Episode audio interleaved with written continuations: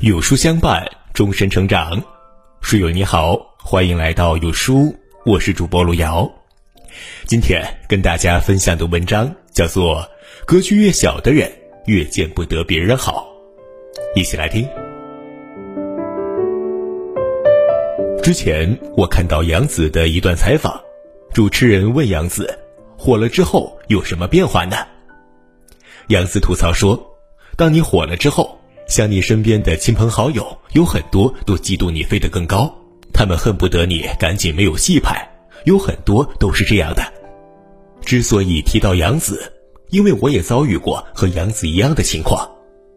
很多人问我为什么年纪轻轻却把人性看得如此透彻，因为我自幼已经看清了人性丑陋的嘴脸。越是格局小的人，越是见不得别人好。之前我剖析过天道，最为典型的人物是谁呢？是刘冰。眼看着自己入股的公司要遭殃了，赶紧撇开关系退股自保。没想到老公司逢凶化吉，再来一个勒索敲诈以前的合伙人欧阳雪要股份，折戟之后再来一个鱼死网破。我得不到的东西，我也不能看着以前的合伙人获得好处。最后才发现自己是跳梁小丑。把自己送进了地狱。刘冰呢，是典型的自己过得不好，一定不让身边人过得好的典型代表。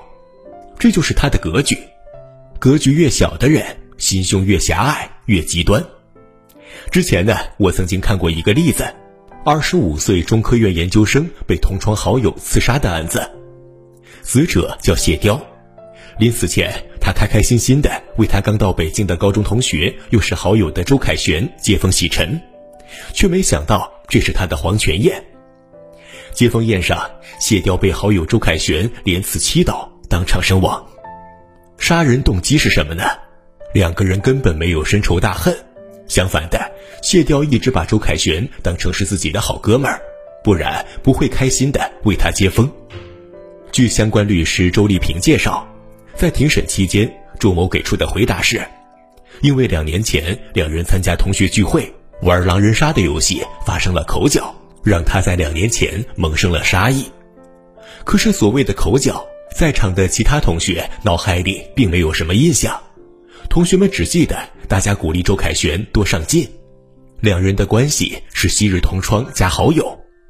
谢雕成了中科院研究生，但周凯旋却因为大学期间玩游戏。本来连硕的机会都被混没了，差点连毕业证都拿不到。后来重新考公务员失败，找工作都不顺利。再看着昔日的同窗加好友却成了中科院的研究生，这种心理的落差让狭隘的心胸萌生妒忌之心。谢雕怎么也想不到自己到底哪里做错了，让自己的生命葬送在同窗的大刀下。我们看看身边的案例，但凡见不得好的人。都是出自于身边亲密关系的人。有这么一句话：要饭的不会妒忌富豪挣了多少钱，但是一定会妒忌旁边的乞丐比自己要的饭多。就如同一个笼子里的螃蟹一样，当一只螃蟹要爬出来的时候，其他螃蟹拼了命也要把它拽下来。我出不去，你们一个也别想逃出去。人过三十才发现，一定要跟大格局的人做朋友。远离透支你生命能量、见不得好的人。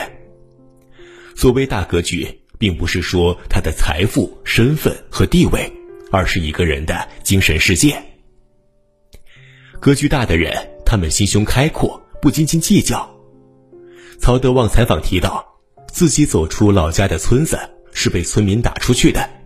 曹德旺从始至终没有过打击报复，没有睚眦必报，而是在他创业成功后。每年投入五十万建祠堂、修路、建养老院，把当年打自己的人双倍供养起来了。这些人找曹德旺致歉，曹德旺回答：“你们要记住，不要以大欺小，以强欺弱。我很感谢你们，没有你们，我不会跑出去，还在那儿跟你一样。大格局的人总会从正面角度思考问题，化干戈为玉帛，这就是做人的境界。”很多人知道众报之交，但是不一定知道背后的故事。管仲和鲍叔牙曾经一起做生意，管仲家境贫寒，投资的少；鲍叔牙投资的多，盈利之后，管仲偷藏钱财，鲍叔牙明明知道，但是不揭露。年底分红的时候，两人五五分，鲍叔牙的手下人都气坏了，吐槽道：“这管仲投资小，开销大，还要来五五分，真是厚颜无耻之人。”鲍叔牙呵斥道：“你们不要乱说话。”管仲只是家境贫寒，他比我更需要钱，我心甘情愿这么做。两人曾经因为扶持不同的君主，虽然政治上是敌人，但最后依然保持着最初的友情。这就是大格局人的友情，从来不斤斤计较。格局大的人懂得相互分享，实现共赢。说到这儿呢，就不得不提我的好朋友 S 姐，跟她交往就一个爽字。人性中的妒忌和自私会有一个表现，把好东西藏着掖着，生怕别人得到了，生怕别人比我强。可是我的好朋友 S 姐却并不是，她总是把赚钱和成长的资源、信息主动的和身边的朋友分享，也因此她收获到了一大波人脉。我曾好奇的问：“你怎么这么傻呢？什么都分享？”